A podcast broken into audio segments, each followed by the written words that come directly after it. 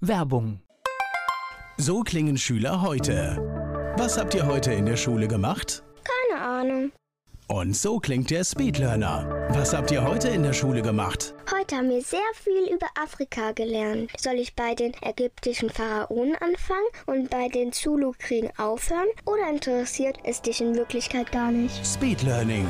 Für bessere Noten. Wie wir vom Hoffnungslerner zum Speedlearner werden. Jetzt überall im Buchhandel.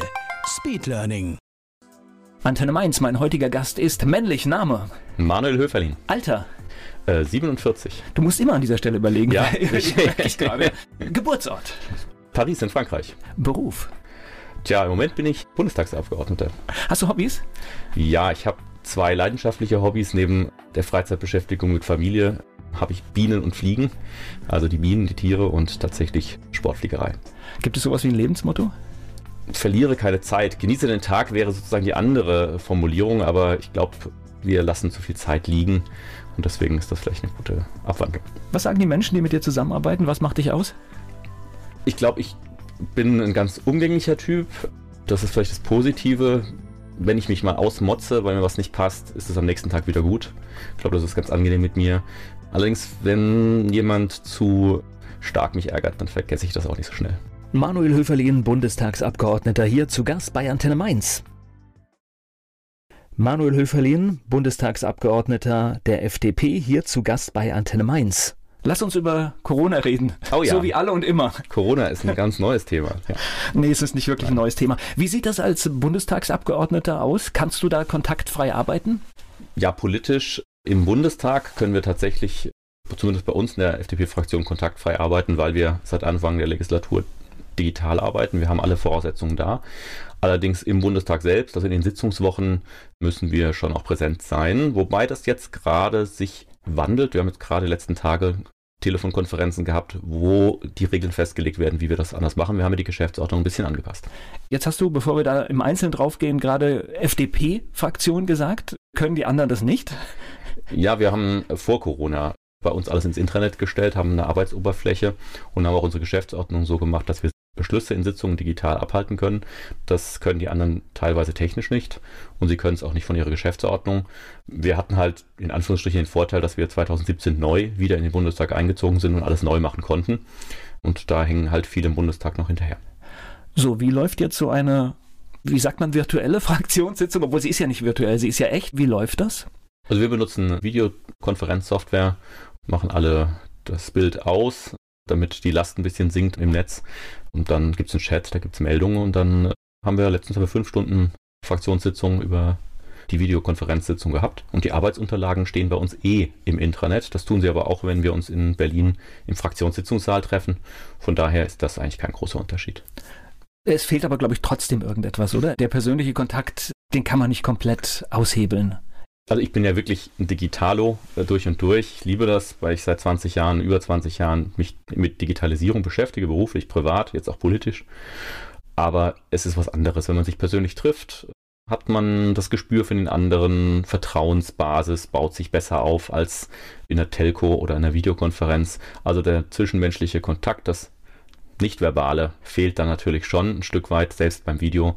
Und das kann man nicht ersetzen. Also ich sehe das ja auch. Ich nutze jetzt ja auch diverse Instrumente, die ich vorher nicht benutzt habe. Und es fängt schon an, dass man manchmal eine Bemerkung macht, die halt ironisch gemeint ist. Funktioniert in den Systemen oft gar nicht. Stimmt, ja.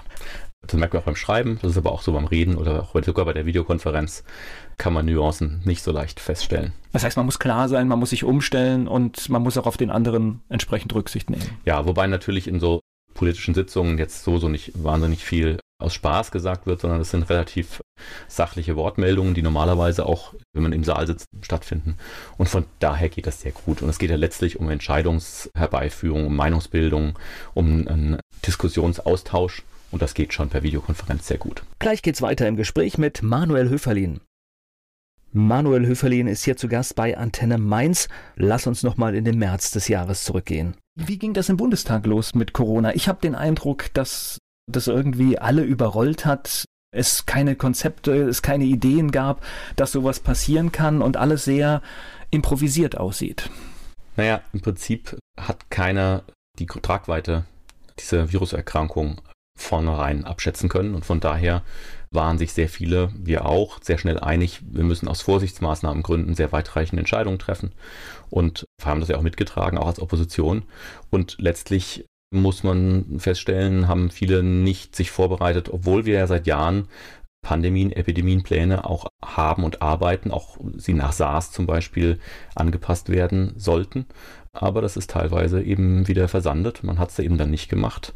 Das ist vielleicht auch ein Auftrag, den wir aus der Corona-Krise mitnehmen müssen. Wenn die Krise durch ist, müssen wir uns nochmal intensiv damit beschäftigen, dass bei einer nächsten Krise, die ja wiederkommen kann, sowas nie wieder passiert, dass wir so schlecht vorbereitet, was die Planung angeht, was die Abschätzung angeht, was die Datenlage angeht, auf denen viele Entscheidungen basieren, dass das eben besser vorbereitet ist.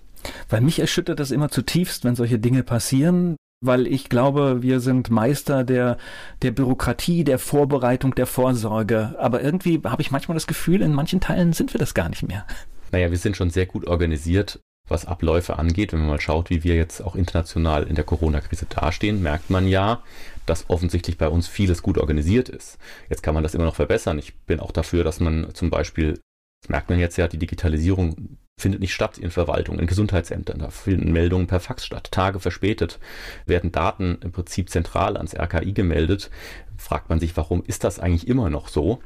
Dennoch, wir melden, andere melden gar nicht. Wir untersuchen, wir haben viele Abläufe, so sehr man manchmal über die Verwaltung schimpft, die dann trotzdem einfach funktionieren. Aber natürlich hängen wir hinterher. Das ist das, was ich zum Beispiel schon lange anmahne.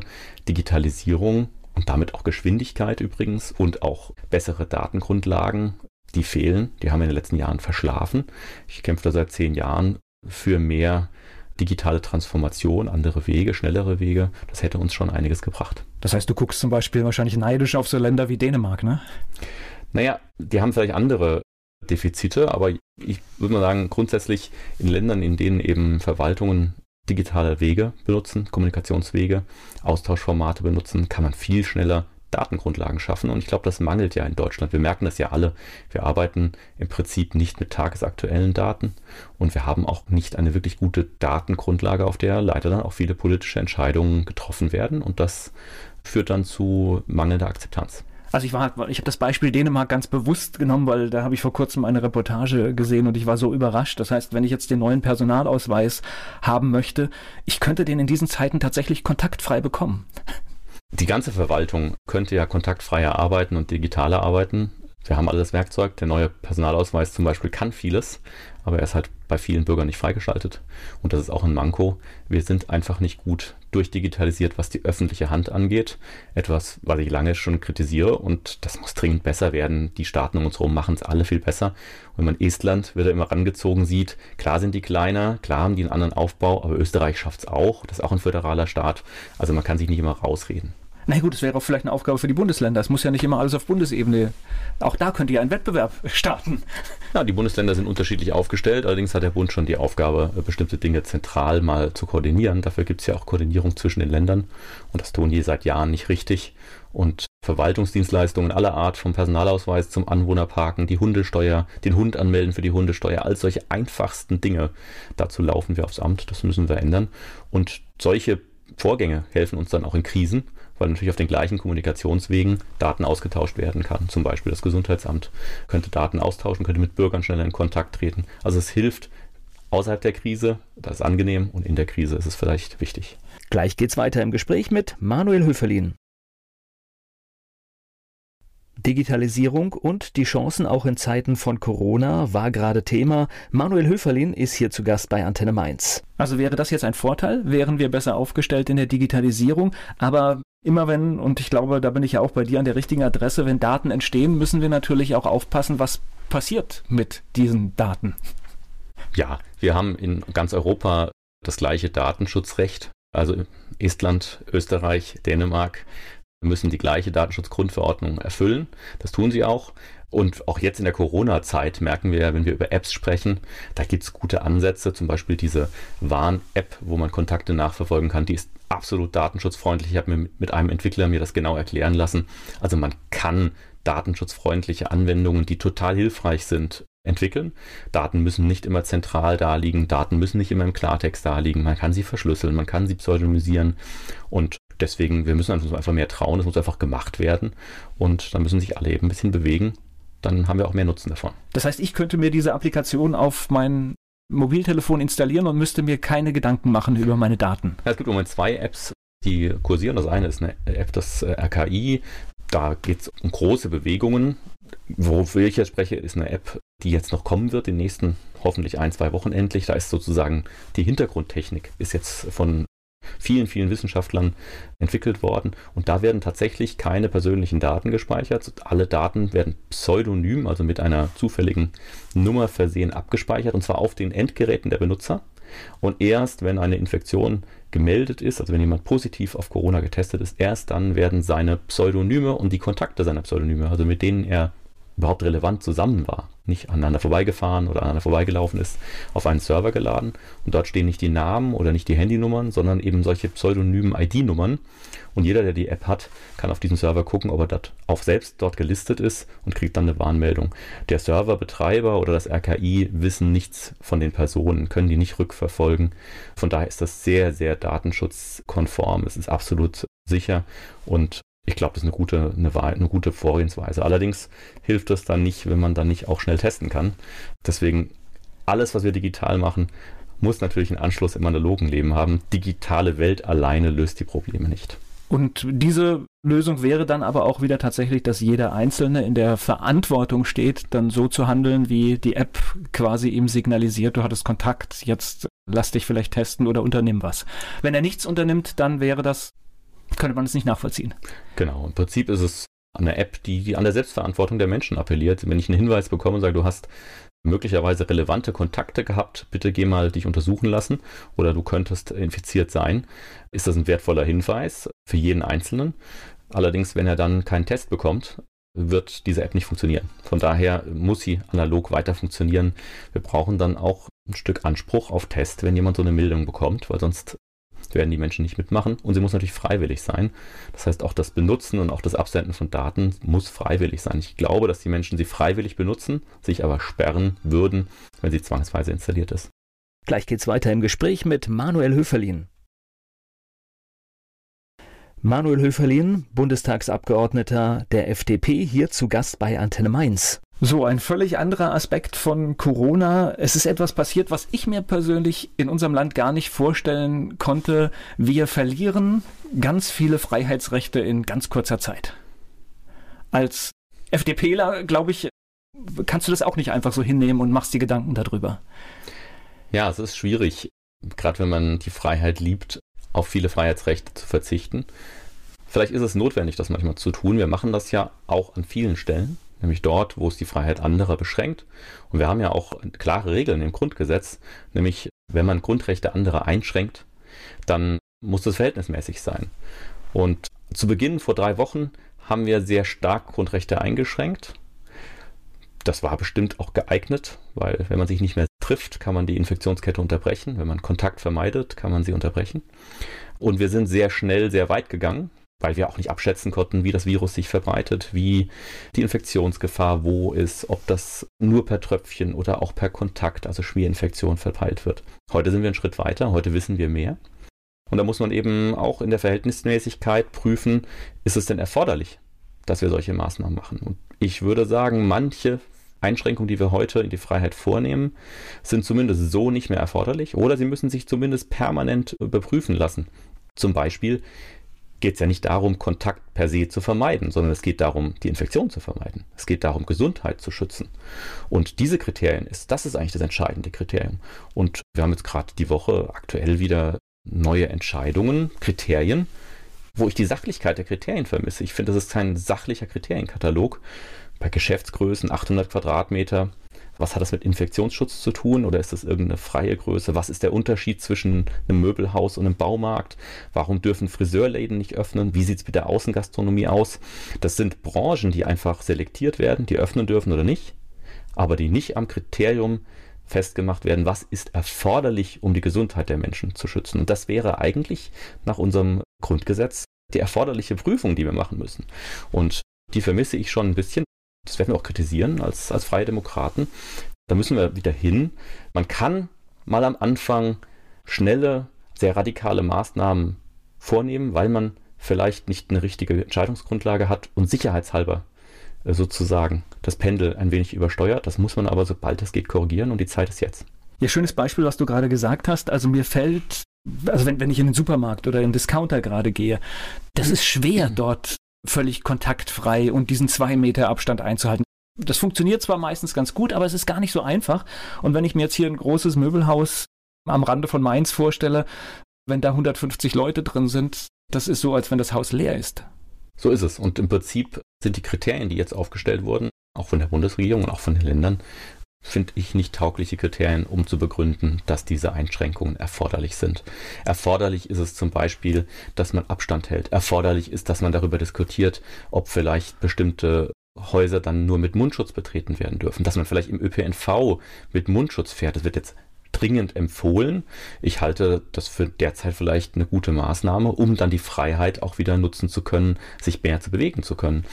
Aber das sind erforderliche Maßnahmen vielleicht, sich nicht zu treffen, sich nicht treffen zu können, bestimmte Geschäfte nicht zu öffnen, obwohl die Unternehmer, die Einzelhändler, die Gastronomen, die Friseure sich vielleicht seit zwei Wochen Gedanken machen, wie sie das handeln können, die Gesundheit ihrer Kunden zu schützen. Die können nicht aufmachen. Andere können das und haben vielleicht jetzt gerade ein Konzept dafür erarbeitet oder sind noch dran. Ich glaube, das widerspricht auch dem Gleichheitsgrundsatz, auch Artikel 3 Grundgesetz. Ja, wir müssen das gleich behandeln. Und da ist schon ein bisschen unser gesellschaftliches, wirtschaftliches Gebäude am Wackeln. Und da müssen wir darauf acht geben, dass wir nicht durch Corona unser gesellschaftliches System, dazu gehört auch die Wirtschaft, aber auch eben die ganzen Menschen, durcheinander bringen. Und der nächste Punkt ist dann schon das Bildungssystem, ein ganz wichtiger Punkt, wo auch einiges hinterfragt werden kann. Und gleich geht es weiter im Gespräch mit Manuel Höferlin. Über Schule in Zeiten von Corona spreche ich mit dem Bundestagsabgeordneten Manuel Höferlin hier bei Antenne Mainz. Ja, du hast Kinder, ich habe Kinder, wir haben, glaube ich, einiges erlebt in den letzten Wochen. Also ich war überrascht. Es gibt Lehrer, die sind wir sind dann schon mitten in, in, in, dem Thema Schule, die sind total gut aufgestellt. Das heißt, die haben ein System, die stellen die Aufgaben auf dem System ein. Die kommen auch zurück und da funktioniert eine tolle Kommunikation. Es gibt Lehrer, die machen einmal in der Woche eine Videokonferenz, äh, wirklich perfekt aufgestellt und dann kommt die Nummer, es wird was per E-Mail rausgeschickt und soll per E-Mail zurückgeschickt werden. Also jeder, der täglich mit E-Mail arbeiten muss, weiß, das kann nicht mehr zeitgemäß sein. Das kann nicht funktionieren. Ja, es zeigt sich halt, wie wenig digital transformiert Bildung in ganz Deutschland ist. An manchen Bundesländern ist es besser, an manchen ist es schlechter. Und das Versäumnis wird halt dann klar, wenn plötzlich der Präsenzunterricht fehlt, weil da kann man eben nur digital arbeiten. Aber wir haben auch vorher keine digitale Bildungsinhalte an vielen Stellen in Schulen gehabt. Und das merkt man jetzt ganz deutlich. Was mich echt erschrocken hat die Woche, ist die Formulierung im Beschluss des Bundes und der Länder, dass also ab Anfang Mai Schule sukzessive beginnen soll und dass jetzt in den nächsten zwei Wochen die Zeit genutzt werden soll, sich ein Konzept dafür auszudenken. Und ich frage mich, was haben wir die letzten zwei Wochen denn gemacht bekommen? Und das wäre schon Aufgabe der Bildungsministerien der Länder gewesen, das voranzutreiben, auch hier in Rheinland-Pfalz, aber bundesweit bei allen. Die Kultusministerkonferenz hätte das schon längst vorantreiben können und ich meine auch müssen, einen Plan auszuarbeiten, weil das Schule wieder beginnt. War doch klar. Von daher frage ich mich, warum gibt man jetzt den Auftrag, das zu machen?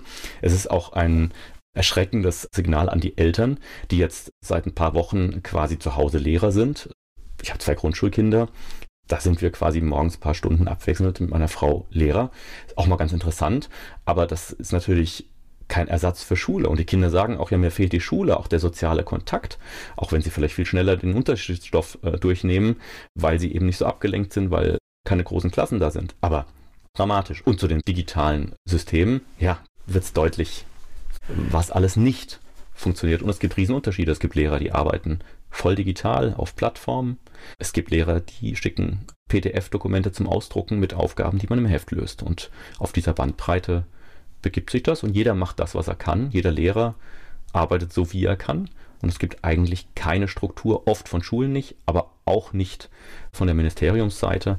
Und das muss sich dringendst ändern. Das zeigt, wie wenig digital unser Bildungssystem ist. Naja, und wir haben jetzt ja die fatale Situation. Jetzt schätze ich uns beide so ein, dass wir an vielen Stellen unseren Kindern helfen können, dass wir an die Stelle der Lehrer auch einspringen können. Vielleicht nicht in jedem Fall, aber doch in, in, in vielen Dingen. Ich befürchte, es gibt ganz viele Haushalte, wo es Kinder gibt, die jetzt sowieso schon schlechtere Karten haben, die jetzt noch weiter abfallen werden. Ja, es gibt Haushalte, in denen Eltern vielleicht den Kindern nicht so helfen können. Die Kinder werden dann eben weniger Förderung in dieser, auch ein komischer Name, Corona-Ferien sagen die Kinder dazu, kriegen. Das sind ja keine Ferien. Also aus ähm, meiner Sicht sind es keine Ferien. Ja, finde ich auch nicht.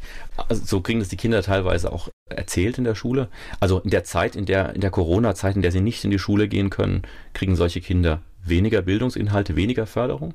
Sicher. Aber es ist ja auch schwierig für Eltern, die ja wieder jetzt ab Montag wieder mehr arbeiten können sollen. Handel macht wieder auf. Das heißt, da sind auch Menschen wieder, die arbeiten. Wir wollen langsam die Wirtschaft wieder hochfahren. Das ist richtig, das ist auch wichtig. Gleichzeitig haben aber viele Arbeitnehmerinnen und Arbeitnehmer auch Kinder und sind Eltern und deren Kinder können nicht in die Schule und wir können ja nicht, das ist dann ja nicht mehr Notfallbetreuung, es ist dann ja eigentlich Regelbetreuung, wenn der Regelfall ist, dass man wieder arbeiten geht. Von daher muss auch synchron Wirtschaft, Gesellschaft und das ganze Bildungssystem hochgefahren werden, weil das eng miteinander verzahnt ist. Übrigens, wenn man schon dabei ist, synchron auch international europäisch gedacht werden, vermisse ich auch ein Stück weit, weil wir als deutsche Wirtschaft enorm abhängig von den europäischen Partnern sind, von Lieferketten, von Zusammenhängen. Und in Grenzregionen sind auch viele Arbeitnehmer über die Grenze hinweg vernetzt, manchmal auch übrigens über Schulen. Und das muss man synchron machen. Dafür fehlt irgendwie eine Strategie. Ich finde das erschreckend. Gleich geht's weiter im Gespräch mit Manuel Höferlin. Europa und Corona. Darüber möchte ich jetzt weitersprechen mit Manuel Höferlin, Bundestagsabgeordneter für die FDP. Er ist hier zu Gast bei Antenne Mainz. Und die Diskussion fehlt auch, weil wir sollten uns viel mehr Gedanken, glaube ich, über Italien, Spanien und Frankreich machen. Ja, ich verstehe ja die Vorsicht, mit der man das auch immer angehen muss, weil wir wollen natürlich keine Situation haben, in der zum Beispiel unser Gesundheitssystem nicht mehr mit den schweren Erkrankungen klarkommt. Und der Gesundheitsschutz muss da auch immer im Vordergrund stehen. Aber auf dieser Gratwanderung befinden wir uns sozusagen sehr auf der Plusseite.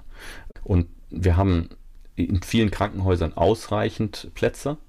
In den meisten, überall dort, wo ich nachgefragt habe, ist jetzt nicht Überbelegung an der Tagesordnung, sondern eher freie Plätze.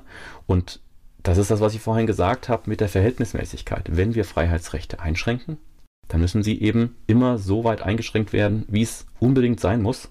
Und es darf eben nicht sein, dass wir sozusagen als Reserve Freiheitsrechte mal auf Vorrat einschränken über längere Zeit, sondern man muss jeden Tag eigentlich überlegen, ist diese Einschränkung gerechtfertigt? Deswegen halte ich es auch für nicht in Ordnung, dass die Bundesregierung in zwei Wochen Abstand das überprüfen möchte. Das ist zu lang, wenn es um solche grundlegenden Freiheitsrechte für Gesellschaft, für Wirtschaft, für uns alle geht. Und Bildung ist auch ein Recht und ein Anspruch. Und die Bildung zum Beispiel mangelt im Moment bei den Kindern durch das System. Es ist nicht die gleiche Bildung. Wir werden das wahrscheinlich auch merken. Und wir haben gerade den Augenmerk auf, auf die Krankenhäuser. Das ist auch, glaube ich, alles gut, dass das da alles funktioniert. Aber ich überlege mir immer, das ganze Gesundheitssystem ist eingebettet in unser Wirtschaftssystem.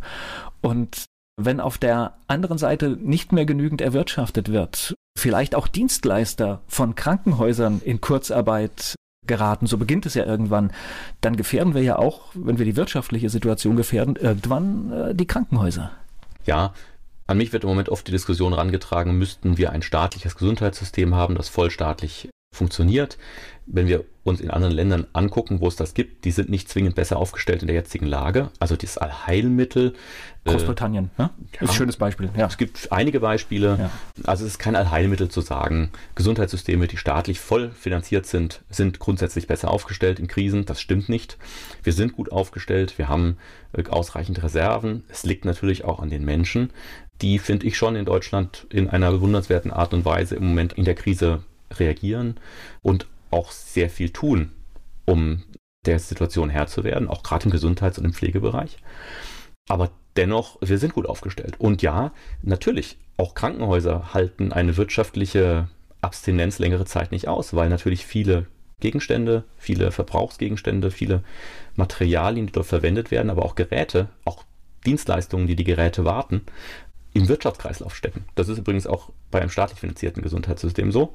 Und äh, wenn diese Unternehmen pleite machen, Insolvenz anmelden müssen, dann werden die auch in einem staatlichen Gesundheitssystem nicht mehr gewartet. Auch da gibt es dann vielleicht keinen Nachschub mehr. muss auch da zusammengedacht werden. Unser Gesundheitssystem funktioniert nur, wenn unsere Wirtschaft funktioniert, wenn unsere Gesellschaft funktioniert. Deswegen hängt das alles zusammen. Das merken wir vielleicht jetzt am deutlichsten. Gleich geht's weiter im Gespräch mit Manuel Höferlin. Manuel Höferlin ist hier zu Gast bei Antenne Mainz. Er kommt aus Haagsheim und ist für die FDP im Bundestag. Damit die Wirtschaft funktioniert, wurde die Bazooka rausgeholt. Was ist deine Einschätzung dazu? Also es ist notwendig, dass viele Hilfsmaßnahmen jetzt stattfinden, weil Wirtschaft, die unverschuldet aufgrund von staatlichen Freiheitseinschränkungsmaßnahmen im Prinzip in Gefahr gerät, natürlich auch vom Staat Hilfe erwarten kann. Das ist nicht besonders gleichmäßig verteilt worden. Ich sag mal, der mittlere Mittelstand hat die meisten Probleme damit. Viele kleine Unternehmen, viele Solo-Selbstständige können im Prinzip ihre Einnahmen, die sie haben, nicht ausgleichen. Und andererseits kann der Staat nicht alles vollständig bezahlen. Aber wir müssen wahrscheinlich über eine Art, ja, ich finde den Namen nicht passend. Im Moment wird er mit Konjunkturprogramm betitelt, aber mit einer Art Aufbauprogramm danach wieder starten. Ich würde mir wünschen, dass mehr auf Zukunft und Innovationsfähigkeit in dem Bereich Wert gelegt wird. Wenn Wirtschaft gefördert wird jetzt, dann sollten wir doch daraus lernen, dass wir sozusagen für übermorgen fit werden. Für mich zum Beispiel Förderung von innovativen Technologien, von digitaler Transformation, die Unternehmen für übermorgen fit machen, auch ihre Geschäftsmodelle vielleicht mal jetzt zu überdenken. Wenn alles gut läuft, macht man das nicht. Also sozusagen die Chance sehen in der Krise und dann dort zu fördern. Ich glaube, das ist das Wichtige. Ich glaube, es ist nicht so hilfreich, wenn wir einfach Geld in die Hand nehmen, um den Zustand vor Corona wiederherzustellen, sondern wir sollten jetzt Geld in die Hand nehmen, um den die Chancen nach Corona ergreifen zu können. Und da fehlt mir noch ein bisschen die Schwerpunktsetzung, gerade in dem, was der Bundesfinanzminister, auch der Wirtschaftsminister vorschlagen. Schrecken diese vielen Milliarden nicht auch die politische Gestaltung in der Zukunft ein, die jetzt ausgegeben werden? Es ist total wichtig, dass wir erstmal wieder wirtschaftlichen Betrieb haben in vielen Unternehmen, die echt in Liquiditätsprobleme geraten sind, die kein Geld für laufende Zahlungen haben. Und ja, der Staat muss das Geld jetzt in die Hand nehmen. Ich finde das in Ordnung. Allerdings muss er sich sehr genau überlegen, wo und wie er investiert. Wenn es gar nicht anders geht, dann kann ein Staat sich auch mal indirekt beteiligen an einem Unternehmen. Allerdings muss er immer überlegen, wie er da auch wieder rauskommt. Übrigens das gleiche wie bei Maßnahmen in der Corona-Krise. Wenn man etwas einschränkt, muss man gleich am Anfang überlegen, wie man da wieder rauskommt. Deswegen habe ich Ende März auch das direkt gefordert, an dem Tag, in dem wir im Bundestag Maßnahmen beschlossen haben, darüber nachzudenken, wie man da wieder rauskommt. Und so ist das auch mit Wirtschaftshilfen. Es darf nicht sein, dass, wie im Fall der Commerzbank Jahre später, der Staat immer noch beteiligt ist, obwohl er eigentlich nur kurzfristig Liquidität bereitstellen wollte. Also, in Zukunft investieren, in digitale Transformation, in Innovation investieren und dort, wo der Staat mit Geld reingeht und auch beteiligt ist, womöglich direkt oder indirekt, auch wieder rausgehen und einen Plan haben, dort wieder rauszugehen. Das muss dringend passieren, weil der Staat ist nicht, um mal einen abgedroschenen Satz zu nehmen, der bessere Unternehmer. Die Unternehmen können das und wollen das ja auch alleine. Und das ist auch richtig so. Und das sichert am Ende Arbeitsplätze. Deswegen geht es uns auch so gut. Und deswegen geht es auch den Menschen in Deutschland am Ende gut. Das führt auch zu Wohlstand in der Gesellschaft, zu Geld, das wir dann wieder für Bildung haben, für andere Dinge. Und es ist ein Kreislauf. Wir machen Wirtschaft nicht der Wirtschaft wegen, sondern weil wir glauben, dass es gesellschaftlich wertvoll ist. Es, gute Wirtschaftspolitik ist, glaube ich, die beste Sozialpolitik am Ende. Wir sehen gerade in Umfragen, das wird immer dann schön gesagt, es ist dann, solche Krisen sind die Stunde der Regierung, der Regierenden. Wir sehen gute Werte, in Anführungszeichen, bei der Union. Die SPD kann auch ein wenig davon profitieren.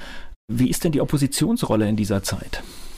Es ist die Stunde der Regierung und der, der Exekutive, weil sie handelt. Ich finde das auch gar nicht schlimm. Unsere Aufgabe als Opposition ist das, das konstruktiv kritisch zu begleiten. Und das tun wir, versuchen wir ja schon lange. Das heißt ganz konkret, Maßnahmen in der Krise wollen wir nicht, selbst wenn wir sie vielleicht so nicht eins zu eins selbst umsetzen würden, per se kritisieren. Ich glaube, in der Krise ist überhaupt der falsche Zeitpunkt, die Handelnden sozusagen fundamental zu hinterfragen. Nach der Krise, wenn das alles aufgearbeitet wird, dann werden wir nochmal genau darüber reden müssen, ob bestimmte Maßnahmen richtig waren, ob wir sie hätten besser machen können, weil dafür sind wir ja auch da. Wir sind sozusagen diejenigen, die als Opposition hinterfragen, ob das, was Regierung tut, richtig ist oder nicht. Und wir haben ja auch die Möglichkeit zu fragen, als Vertreter der Bürgerinnen und Bürger in Deutschland die Regierung zu fragen, die Fragen zu stellen, die eben jeder Einzelne vielleicht nicht so stellen kann. Und das ist unsere Aufgabe. Wir haben auch eigene Konzepte, aber ich weiß, dass vieles, was wir uns im Moment ausdenken, aus unserer Sicht natürlich guten Ideen, nicht in der Öffentlichkeit landen, weil das Schlaglicht im Moment sozusagen auf, auf der Regierung ist, auf den Handelnden und nicht auf der Opposition. Und deswegen sind wir auch nicht so präsent in der öffentlichen Wahrnehmung. Das ist ganz normal, da muss man mit leben als Opposition. Wobei ich jetzt einfach sage, von meinem Verständnis von Demokratie ist in diesen Zeiten die Opposition ja viel wichtiger als zu anderen Zeiten eigentlich. Ja, die Opposition ist eigentlich immer wichtig, aber natürlich gerade dann, wenn also wir haben, wir haben eine Ballung von, von Rechten, ja. von Einschränkungen. In dem Moment fühle ich mich persönlich gut, wenn ich weiß, da gibt es die Grünen, da gibt es die FDP und da gibt es von mir aus auch die Linke, die, die einfach darauf schaut, was wird gerade gemacht.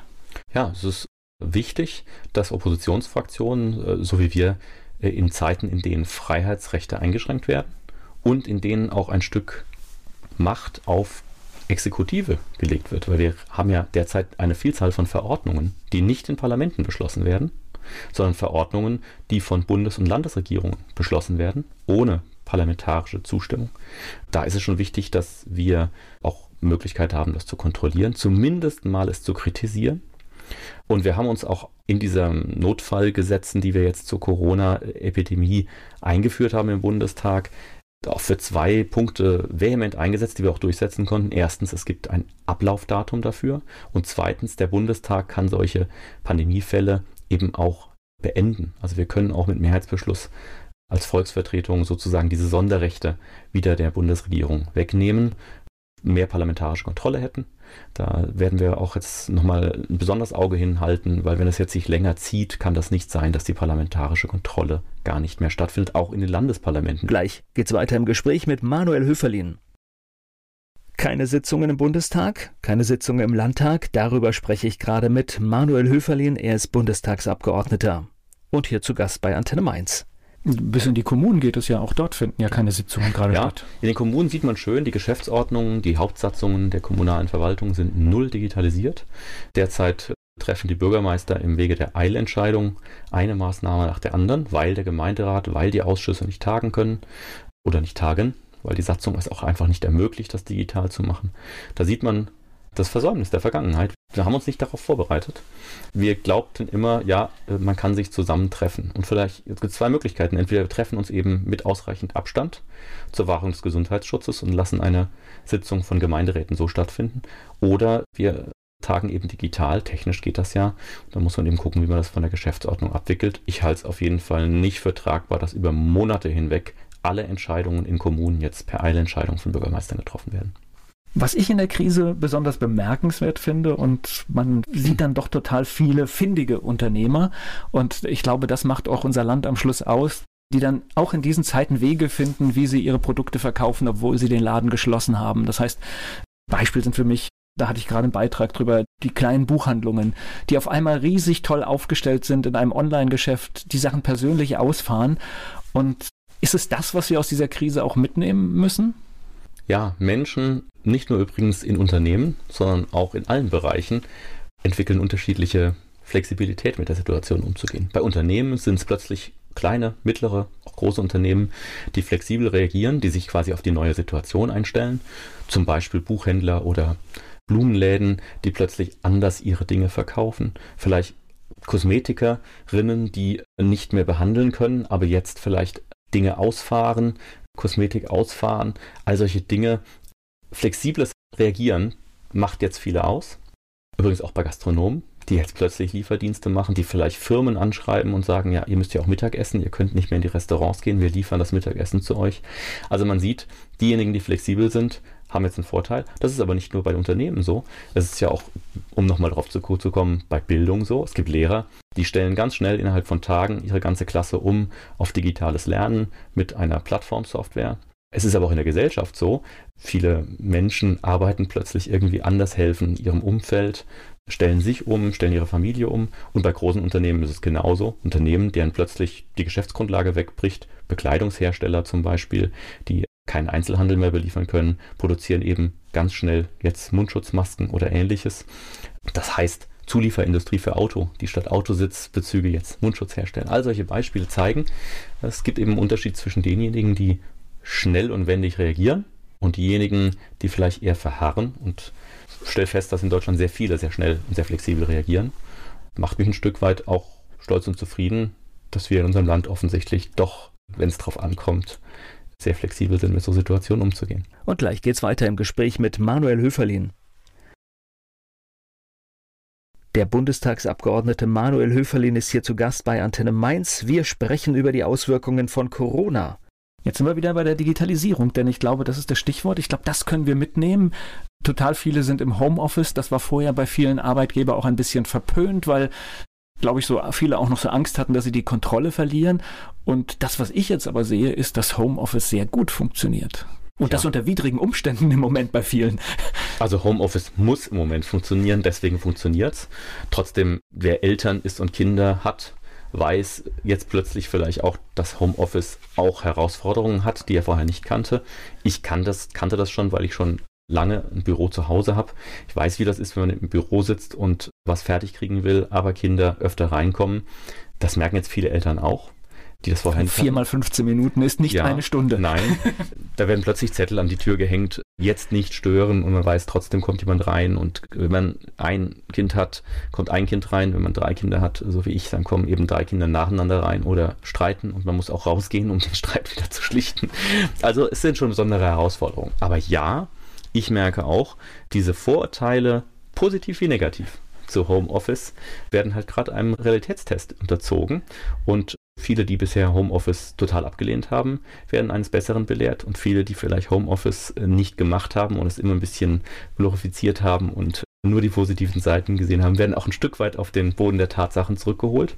Am Ende ist für uns wichtig, glaube ich, dass wir daraus lernen, dass Homeoffice ein Bestandteil sein kann, dass es nicht das Ende von Arbeitszeit bedeutet, dass trotzdem Unternehmen und Mitarbeiter prima funktionieren, wenn sie auch zu Hause arbeiten. Und ich wünsche mir, dass wir nach der Krise auch ein Stück weit daraus lernen, digitale Transformation auch dort mit hinnehmen, dass eben in Gesellschaft und in Wirtschaft das stärker durchgreift. Und ich sage es nochmal zum Ende, auch in der Politik endlich digitale Transformation stattfindet, weil wie wir im Bundestag arbeiten, ist auch noch 80er Jahre. Und gleich geht's weiter im Gespräch mit Manuel Höferlin. Manuel Höferlin, hier zu Gast bei Antenne Mainz. Okay, lass uns, lass uns jetzt mal richtig in die Zukunft gucken. Du hast gerade schon so ein bisschen ein Bild skizziert, was du dir wünschst, was auch mit wirtschaftlichen Förderungsmaßnahmen nach dieser Krise passiert. Wenn jetzt alles ideal läuft, was sollte sich denn bei uns verändern? Was sollten wir aus dieser Krise rausnehmen? Wie sollten wir unsere Wirtschaft danach aufstellen und vielleicht fördern? Also ideal laufen würde es meiner Meinung nach, wenn wir jetzt möglichst schnell mit klaren Kriterien alle Bereiche von Wirtschaft, Gesellschaft und Leben, tagtäglichem Leben, bis in den Sport hinein, Freizeitbeschäftigung wieder anfahren. Und zwar unter dem Kriterien Gesundheitsschutz, Infektionsschutz, bis wir Impfstoffe und Medikamente haben. Und das muss auch schneller gehen, da muss viel mehr Geld reinfließen, international. Wir müssen da ganz schnell vorangehen. Und daraus lernen sollten wir, dass wir, wenn wir dann Wirtschaft und auch Gesellschaft ein Stück weit wieder anfahren müssen, auch mit staatlichen Geldern, das werden wir am Ende übrigens alle selbst wieder bezahlen, weil das Geld muss ja auch irgendwo herkommen, dann sollten wir in die Zukunft investieren. In digitale Ausstattung, nicht nur an Schulen, wo es seit ein paar Jahren immer wieder geht, sondern eben auch in Verwaltungen und auch das, das Denken, das Mindset, wie es so schön dann neudeutsch heißt, darin ändern. Also digitaler Denken, dass eben Dinge dann auch einfach und schnell funktionieren. Heute merkt man, wenn ich eben was schnell klären will, geht das digital ruckzuck und man muss sich nicht immer treffen. Stattdessen reisen viele früher immer stundenlang durch die Gegend, um sich mal zehn Minuten zu treffen und was abzusprechen, geht vielleicht in Zukunft auch schneller. Also wir haben auch Vorteile. Was ein ökologischer Aspekt auch wäre. Ja, sicher, natürlich. Ja. Und es verschafft einem aber auch, wenn man es mal ganz egoistisch sieht, vielleicht mehr Freizeit. Ja? Oder also eine Menge Lebenszeit, wenn man überlegt, wie oft man im Auto sitzt Le oder in absolut. irgendeinem Verkehrsmittel. Es ist ja. Lebenszeit, man kann die für was auch immer hervorragend nutzen, für sich, für seine Familie, für seine Lieben, für seine Hobbys oder eben für mehr Produktivität, ganz wie es einem selbst liegt ich glaube, wir können, wir können sozusagen diesen Schritt jetzt gehen aus der Krise heraus und am Ende lernen wir vielleicht auch, dass die Freiheit, dass wir eben in einem freien Land, in einem freien Europa leben, mehr zu schätzen. Ganz ehrlich, die meisten kannten das nicht, sich nicht frei bewegen zu können. die kannten es nicht, nicht mehr verreisen zu können, nicht zu wissen, ob man ausreisen kann aus seinem Land, teilweise aus dem Bundesland. Ich meine, das ist ja schon irre. Das heißt, solche Situationen zu schätzen, die Freiheit zu schätzen. Und, und sie auch zu verteidigen. Und sie dann vielleicht auch zu verteidigen, ja. Und wir haben übrigens dazu eine ganz tolle Grundlage, nämlich unser Grundgesetz, was wir vielleicht auch wieder, ich bin ein großer Grundgesetz-Fan. Ich weiß, das klingt immer so total staubig, aber ich sehe darin unsere Grundlage. Es ist unser, unsere Lebensgrundlage, auf der wir unsere Gesellschaft, unsere Wirtschaft, unser Leben aufbauen. Und berechtigt und, uns im Zweifelsfall, den Einzelnen, zu ziemlich viel. Ja, das Grundgesetz ist eigentlich ein Möglichmacherbuch wenn man sich daran hält. Und es ist gut, dass wir da auch viele abstrakte Regeln drin haben, die man ansetzen kann, die man anwenden kann. Ja, ich glaube, viele Menschen schätzen das jetzt dann in Zukunft mehr. Und ich wünsche mir, dass wir nach vorne denken, dass wir mehr gestalten, dass wir mehr endlich digital transformieren. Das ist mein Leidenschaftsthema, weil ich glaube, die digitale Transformation wird weltweit laufen. Und entweder werden wir mitmachen als Wirtschaft und Gesellschaft oder es wird mit uns gemacht. Und da haben wir die Wahl und ich glaube, jetzt haben wir eine gute Chance, vielleicht das neu anzupacken. Da ist auch Geld notwendig, aber da ist auch viel Umdenken notwendig. Du bist ja im Bundestag, äh, du bist in einem Ausschuss, eine Vorsitzender in diesem Bereich, ne? Ich bin Vorsitzender im Digitalausschuss des Bundestages und bin auch in der, im Ältestenrat des, des Präsidiums dafür zuständig, wie die IT und die Kommunikation dort funktionieren. Jetzt, ich, ich, muss gerade zwischenfragen, weil ich mich ja gar nicht in, in, diesen einzelnen Details im Bundestag auskenne. Ist das normal, dass ein Oppositionspolitiker einen Ausschuss leitet oder ist das eine Anerkennung der Kompetenz? Nein, es gibt, es gibt eine Verteilung von Ausschussvorsitzenden zwischen allen Fraktionen und die FDP leitet drei Ausschüsse, der Digitalausschuss, äh, der Finanzausschuss und der Entwicklungshilfeausschuss. Da haben wir die drei Vorsitzenden, die wir stellen. Und ich leite halt einen Digitalausschuss. Und wir haben uns auch vorgenommen, und ich glaube, das ist auch meine Aufgabe jetzt im Bundestag im Nachgang, dass wir sozusagen die Beta-Tester für den Bundestag werden. Also da, wo der Bundestag, wo der Politik sich endlich auch mal digital transformieren muss. Ich sage das seit Jahren, dass das dringend notwendig ist, dass wir da auch Vorreiter sind, dass wir ausprobieren, was vielleicht andere nachher auch nachmachen können. Bemitleidest du manchmal deine Kollegin Dorothea Bär, die da sitzt und eigentlich keine Kompetenzen hat, aber eigentlich ein Thema auch vorantreiben möchte? Ja, es ist eine Frage weniger von Dorothee Bär, die als Person ja viel kann, aber sie hat einfach keine Machtposition im Kanzleramt. Ich habe schon immer gesagt, das ist die falsche Struktur.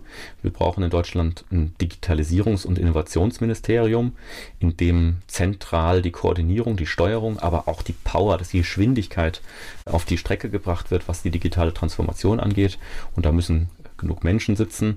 Das heißt nicht, dass die anderen Ministerien nichts mehr mit Digitalisierung zu tun haben, aber sie sollen sich primär um ihren fachlichen Teil der zu digitalisierenden Frage kümmern, beispielsweise Gesundheit. Ein Gesundheitsministerium muss sich um die Gesundheitsfragen kümmern und ein Digitalministerium um den digitalen Teil der digitalen Gesundheit. Und gemeinsam kann man das voranbringen. Das bedeutet aber auch da ein Umdenken, vielleicht mehr miteinander als gegeneinander arbeiten in den Ministerien, was ich leider oft beobachte seit Jahren. Und eine starke zentrale Steuerung aus dem Digitalministerium mit Geld und Personal und Behörden. Und dann können wir auch ein bisschen Tempo aufholen, weil wir verschleppen diese digitale Transformation in Deutschland in allen Bereichen seit Jahren. Und gleich geht's weiter im Gespräch mit Manuel Höferlin. Digitalisierung, das ist ein Thema und darüber spreche ich jetzt auch mit Manuel Höferlin, er ist Bundestagsabgeordneter. Die großen Player die Unternehmen sind alle amerikanisch, glaube ich, im Digitalbereich. Haben wir da überhaupt noch eine Chance, einen, auch einen solchen Player zu schaffen in unseren Reihen? Das kommt immer darauf an, was man da sieht. Wir werden wahrscheinlich kein Facebook und kein Google oder ähnliches schaffen. Weil, es gibt es ja schon. Ich glaube, ja. es, es, geht ja darum, dann eine genau. neue Innovation es, zu schaffen. Ja? Eine neue Innovation ist dort, wo wir derzeit Weltmarktführer immer noch sind. Das sind kleine mittelständische, große mittelständische Unternehmen, die ein Segment im Bereich Industrie, Maschinen, Anlagenbau entwickelt haben, die Innovation vorantreiben. Und da dürfen wir uns die Butter jetzt nicht vom Brot nehmen lassen. Wir müssen jetzt gucken, dass das nicht sozusagen von Plattformen international uns weggenommen wird. Und da muss man auch neu zusammenarbeiten. Große Unternehmen bauen solche Plattformen in Deutschland, Industrieplattformen, das Internet der Dinge, wie es heißt. Also jedes Gerät um uns herum wird in Zukunft irgendwie vernetzt sein, kann man sich noch nicht vorstellen. Unsere Kinder werden um sich herum nur sozusagen Computer haben, die kleine Dinge ausführen. Deswegen ist es so wichtig, dass sie das verstehen und eigentlich möglichst früh programmieren lernen. Ich mache übrigens gerade den Osterferien Programmier, Roboter-Programmierkurs mit meinen drei Kindern. Die lernen jetzt gerade so einen kleinen Schulroboter programmieren. Das ist angewandte Homeschooling, äh, Homeschooling Plus, ne? Homeschooling Plus sozusagen. Ich wollte das schon immer tun und jetzt haben die Kinder richtig Lust. Deswegen nutze ich das. Aber klar, wir werden in Zukunft das überall haben und da sind wir derzeit noch sehr, sehr gut aufgestellt. Das dürfen wir nicht europäisch nicht uns wegnehmen lassen. Und wir sind das Land der Dichter und Denker. Und dann lass doch mal die Sachen nicht nur denken, sondern auch am Ende machen. So muss mehr Geld, mehr Mut, mehr Innovation in schnell wachsende Projekte gehen, müssen eine andere Startup-Kultur kriegen, eine andere Gründerkultur wieder kriegen, auch mal was ausprobieren, mal was ausprobieren lassen, vielleicht auch die Regeln. Auch mal scheitern, ja? Ja, das Scheiternkultur ist in Deutschland ein Ding, das uns natürlich stark fehlt. Ja, wir werden immer noch Jemand, der scheitert, wird dafür verurteilt und wenn er neu weitermacht, ist er der, der schon mal scheiterte und damit ein Problem deswegen hat. Eigentlich soll er der Ländern, sein mit der Erfahrung, genau, wie man es nicht macht. Ja? In anderen Ländern äh, wird man dafür sozusagen, kriegt man Pluspunkte. Was, du bist schon dreimal gescheitert, dann musst du es ja langsam können. Das heißt, du bist eigentlich viel besser als jemand, der es noch nie ausprobiert hatte. Und wir müssen einen guten Mittelweg finden, glaube ich, darin. Und wir haben das, wir haben das Potenzial, wir können das. Und da muss man ein bisschen mehr Mut haben, Innovation, Technik, digitale Transformation voranzumachen. Und es geht nicht darum, etwas zu wiederholen, was andere Länder schon gemacht haben, die großen neu, neu Players, machen. sondern neue Dinge. Und es verändert sich so viel. Wir müssen einfach the next new big thing finden und schneller sein als die anderen. Also als jemand, der sich mit der Datenschutzgrundordnung auseinandersetzen musste, sage ich natürlich, das war schon ein, ein, ein Hammer. Aber ich sehe natürlich auch den anderen Aspekt. Wir können mit unserem Datenschutz in Europa vielleicht auch, auch was gut machen. Also Datenschutz ist ja nicht dafür da, die Daten zu schützen, sondern die Menschen und ihre Rechte zu schützen. Und das ist auch eine Frage von Bürgerrechten und eine Frage von Freiheit. Und Kontrolle darüber zu haben, wie meine Daten genutzt werden, ist ein wesentlicher Ausdruck von Freiheit in der digitalen Welt. Ich glaube, so muss man es sehen und verstehen. Es geht nicht darum, Vereine zu gängeln, irgendwo irgendwas zu unterschreiben oder Datenschutzgrundverordnung einzuhalten. Es geht im Kern darum, dass Menschen in der Lage sind, zu verstehen, nachzuvollziehen und Einfluss darauf aufzuüben, wie ihre Daten genutzt werden. Und wenn man das, glaube ich, begriffen hat, dann ist einem auch klar, dass in einer Welt von morgen und übermorgen, in der Daten frei fließen, die Kontrolle und die Transparenz über Datennutzung die Grundlage von Freiheit ist. Und ich wünsche mir da übrigens mehr Mut, vielleicht auch Daten öfter benutzbar machen, aber gleichzeitig mehr Transparenz und Kontrolle. Also zum Beispiel, jede Nutzung meiner Daten muss irgendwo protokolliert werden und ich kann sie jederzeit einsehen. Durch diese Transparenz wird keiner unerlaubt Daten nutzen können, weil er genau weiß, dass ich sehe, dass jemand unerlaubt Daten genutzt hat. Und wenn da noch ein starkes Strafrecht dahinter ist bei Datenmissbrauch, dann haben wir beides. Wir haben gute Datennutzung für die Zukunft, Transparenz und Vertrauen von den Menschen und auch einen starken Staat, der dahinter steht und Missbrauch unterbindet und nachverfolgen kann. Könnte ein Standortvorteil sein für Europa. Tatsächlich, das ist ein Standortvorteil für Europa. Und weil wir gerade über Corona sprechen, die Corona-App zum Beispiel, die jetzt zur Kontaktverfolgung ist, ist so ein Beispiel. Absolut datenschutzfreundlich, genau auf den Punkt gebracht. Andere Maßnahmen erlauben eben Überwachung. Das wollen wir nicht. Und darum geht es. Transparenz, Kontrolle der Daten, Pseudonymisierung. Und wir sind da sehr weit fortgeschritten, auch bei den Themen Verschlüsselung. Und da müssen wir weiter dranbleiben. Ich glaube auch, dass das am Ende ein Vorteil für Deutschland und Europa ist. Und gleich geht's weiter im Gespräch mit Manuel Höferlin. Manuel Höferlin, hier zu Gast bei Antenne Mainz. Alle Beschränkungen sind weg. Was ist das Erste, was du machst? Ach, ich wünsche mir, dass Urlaube stattfinden. Meine Kinder legen mir im Moment in den Ohren, dass sie irgendwann, irgendwann auch wieder Urlaub machen können. Seien es ganz normale Ferien für die Kinder, äh, eine Klassenfahrt oder ein Familienausflug, das leidet schon sehr, wenn Familien immer zu Hause sind. Wir haben es noch gut. Ich lebe auf dem Land. Ich habe einen Garten. Ich wage es gar nicht mir vorzustellen, wie das ist in größeren Familien, die in Städten, in Großstädten wohnen, in Wohnungen und vielleicht noch nicht mal draußen im Park oder auf die Straße gehen können. Das ist grauenhaft, weil man in seiner Bewegung eingeschränkt ist. Also diese freie Bewegung, das ist, glaube ich, das, was mich am meisten was mir am meisten fehlt und was ich, glaube ich, am meisten dann auch nutzen werde. Danke dir. Gerne. Dankeschön.